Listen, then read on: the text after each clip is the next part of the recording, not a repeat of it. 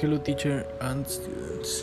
My name is Kevin Scalona Rodriguez, and today I will tell you about the video. Uh, so, mm, the video is about uh, Laura Brandenburg from Bridging the Gap, and talking about the difference between three, three roles um, Chains Analyst and the roles of Systems Analyst uh, from what has already between and monitoring uh, it's also highlighting lists uh, that many business analysts are so system analysts uh, from these teachers uh, use a code um, of tips to implement and also raises questions like